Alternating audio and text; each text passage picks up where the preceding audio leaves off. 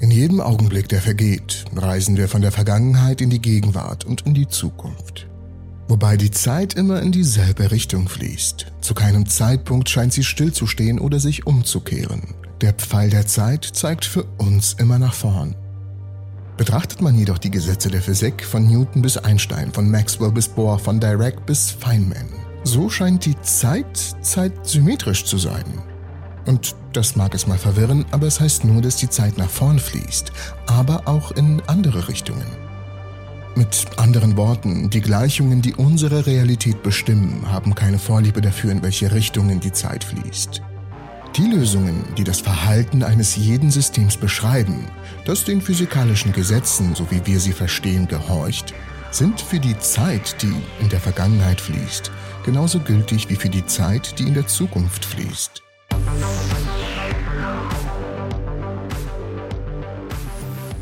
Doch durch unsere Day-to-Day-Erfahrung wissen wir, dass die Zeit nur in eine Richtung fließt, vorwärts. Woher kommt also dieser Pfeil der Zeit? Unsere Basics der Physik sagen uns was sehr Einfaches. Sie sagen, dass es einen Zusammenhang zwischen dem Zeitpfeil und etwas, was sich Entropie nennt, gibt.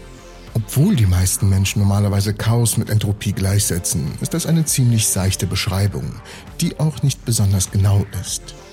Betrachten wir die Entropie stattdessen als ein Maß dafür, wie viel thermische Energie möglicherweise in nützliche mechanische Arbeit umgewandelt werden könnte. Und mit thermischer Energie meine ich natürlich einfache und simple Wärme. Dies ist der zweite Hauptsatz der Thermodynamik. Er ist ein sehr wichtiger Zusammenhang in der Physik und besagt, dass die Entropie eines geschlossenen Systems, also in sich selbst abgeschlossen, im Laufe der Zeit nur zunehmen oder gleich bleiben kann. Sie kann niemals sinken. Mit anderen Worten, mit der Zeit muss die Entropie des gesamten Universums zunehmen. Das ist das einzige physikalische Gesetz, das eine Vorzugsrichtung für die Zeit zu haben scheint. Aber wie genau funktioniert das? Gut, nehmen wir eine verschlossene Box mit einer Trennlinie in der Mitte dieser Box. In der Box befinden sich Teilchen. Sagen wir mal drei. Wir schütteln jetzt die Box mal kräftig und öffnen sie. Wir sehen, dass sich zwei der Teilchen auf der rechten Seite befinden und eins befindet sich auf der linken Seite. Was passiert aber, wenn wir sagen wir mal zehn Teilchen nehmen?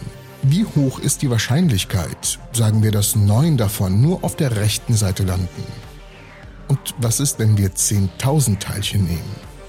Die Wahrscheinlichkeit sinkt immens und somit steigt auch das Chaos und, naja, besser gesagt die Entropie. So lässt sich der zweite Hauptsatz der Thermodynamik ganz gut beschreiben. Heißt das also, dass wir die Zeit nur aufgrund des zweiten Hauptsatzes der Thermodynamik so erleben, wie wir sie erleben? Heißt es, dass es eine grundsätzlich tiefe Verbindung zwischen dem Pfeil der Zeit und der Entropie gibt?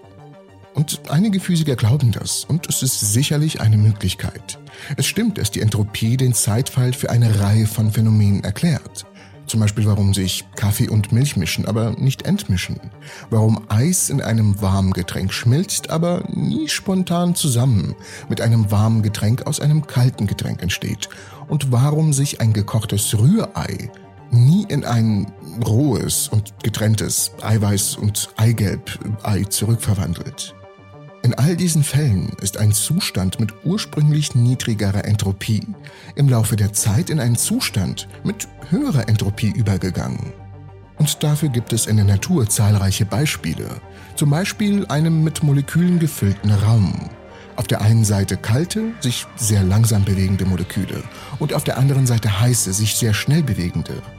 Mit der Zeit wird der Raum vollständig mit Teilchen mittlerer Energie durchgemischt was eine starke Zunahme der Entropie und eine unumkehrliche Reaktion bedeutet. Nun, das ist allerdings nicht völlig unumkehrlich. Es gibt nämlich einen Vorbehalt, den die meisten Leute vergessen, wenn es um den zweiten Hauptsatz der Thermodynamik und den Entropieanstieg geht. Er bezieht sich nur auf die Entropie eines geschlossenen Systems, das heißt eines Systems, bei dem keine Energie von außen zu oder abgeführt wird. Eine Möglichkeit, diese Reaktion umzukehren, wurde erstmals in den 1870er Jahren von dem Physiker James Clerk Maxwell erdacht. Man braucht nur eine äußere Einheit, die eine Kluft zwischen den beiden Seiten des Raums öffnet, indem sie die kalten Moleküle auf die eine Seite und die heißen Moleküle auf die andere Seite strömen lässt. Genau diese Idee wurde als Maxwells Dämon bekannt und sie ermöglicht es, dass die Entropie des Systems verringert wird. Aber es gibt jetzt erstmal eine Erklärung zu Maxwells Dämon, wie genau er funktioniert. Und das sogar von mir selbst aus der Vergangenheit. Maxwell stellte sich eine Kiste vor, die ein Gas mit einer bestimmten Temperatur oder einem bestimmten Druck enthielt. In jedem Gas sind einige Moleküle heißer, bewegen sich also schneller, und andere kühler, demnach langsamer, als der Durchschnitt. In Maxwells Gedankenexperiment wird eine Trennwand mit einer kleinen Falltür in die Box gelegt und die Falltür wird von dem imaginären Dämon bewacht, das ohne Energieverbrauch auswählt, welche Moleküle auf die eine oder andere Seite gelangen. Der Dämon könnte zum Beispiel zulassen, dass nur heißere Moleküle auf der rechten Seite bleiben oder auf die rechte Seite gelangen, während die überdurchschnittlich kühlen Moleküle auf die linke Seite gelangen. Das Endergebnis ist, dass alle heißen Moleküle auf einer Seite der Box landen, die daher wärmer ist als die andere Seite, die nur kühle Moleküle enthält. Der Dämon hat im Wesentlichen ein gemischtes Gas, demnach eine höhere Entropie, in getrennte Gase, demnach eine niedrige Entropie umgewandelt was gegen den zweiten Hauptsatz der Thermodynamik verstoßt, der auch besagt, dass die Entropie in einem isolierten System nicht abnehmen sollte. In Maxwells Gedankenexperiment erzeugt der Dämon einen Temperaturunterschied einfach aus Information über die Gasmolekültemperatur und ohne Energie direkt auf diese Weise zu übertragen.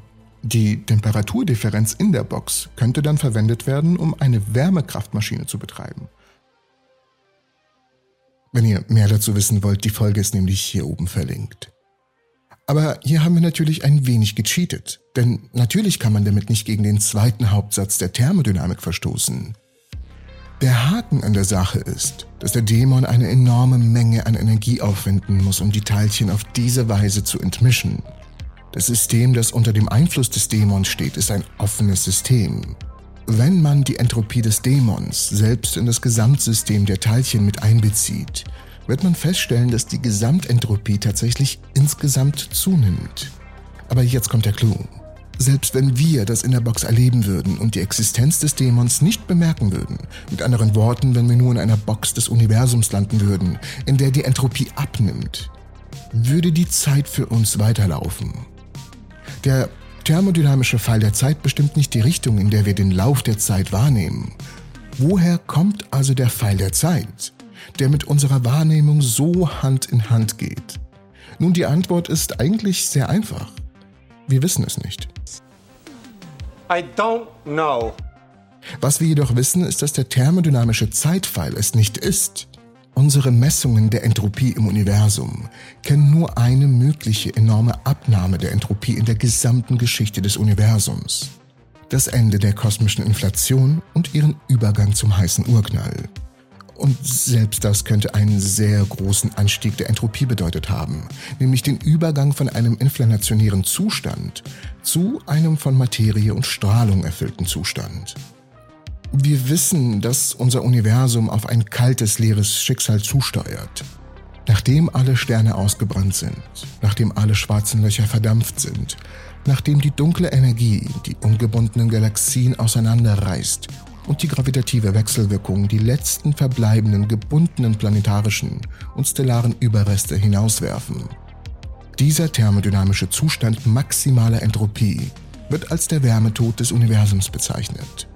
Seltsamerweise weist der Zustand, aus dem unser Universum entstanden ist, der Zustand der kosmischen Inflation, genau dieselben Eigenschaften auf, nur mit einer viel größeren Expansionsrate während der Inflationsepoche, als es in unserer jetzigen von dunkler Energie dominierten Epoche der Fall sein wird.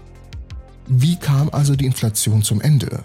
Wie wurde die Vakuumenergie des Universums, die dem leeren Raum selbst innewohnende Energie, in ein thermisch heißes Bad aus Teilchen, Antiteilchen und Strahlung umgewandelt? Und ging das Universum während der kosmischen Inflation von einem Zustand mit unglaublich hoher Entropie in einen Zustand mit niedriger Entropie während des heißen Urknalls über? Oder war die Entropie während der Inflation sogar noch niedriger, weil das Universum schließlich in der Lage war, mechanische Arbeit zu verrichten?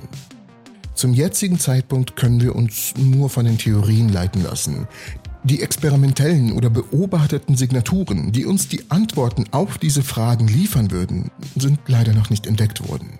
Wir verstehen den Pfeil der Zeit aus der thermodynamischen Perspektive. Und das ist eine unglaublich wertvolle und interessante Erkenntnis. Aber wenn wir wissen wollen, warum das Gestern in der unveränderlichen Vergangenheit liegt, das Morgen in einem Tag kommt und die Gegenwart das ist, was wir gerade erleben, wird uns die Thermodynamik keine Antwort geben. Aber wir wären hier nicht bei Entropy, wenn ich euch jetzt nicht so richtig mit einem Mindblow entlassen würde. Denn all das in diesem Video erwähnte, das interessiert die Quantenphysik nicht im geringsten. Quantenteilchen bewegen sich in beliebige Richtungen der Zeit. Die Quantenwelt ist nämlich dazu in der Lage, die Zeit umzukehren. Wie ist das möglich? Nun, hier die Folge, um euch genau diese Frage zu beantworten. Ich bedanke mich fürs Zusehen und ich hoffe euch alle in der nächsten Episode der Entropy zu sehen.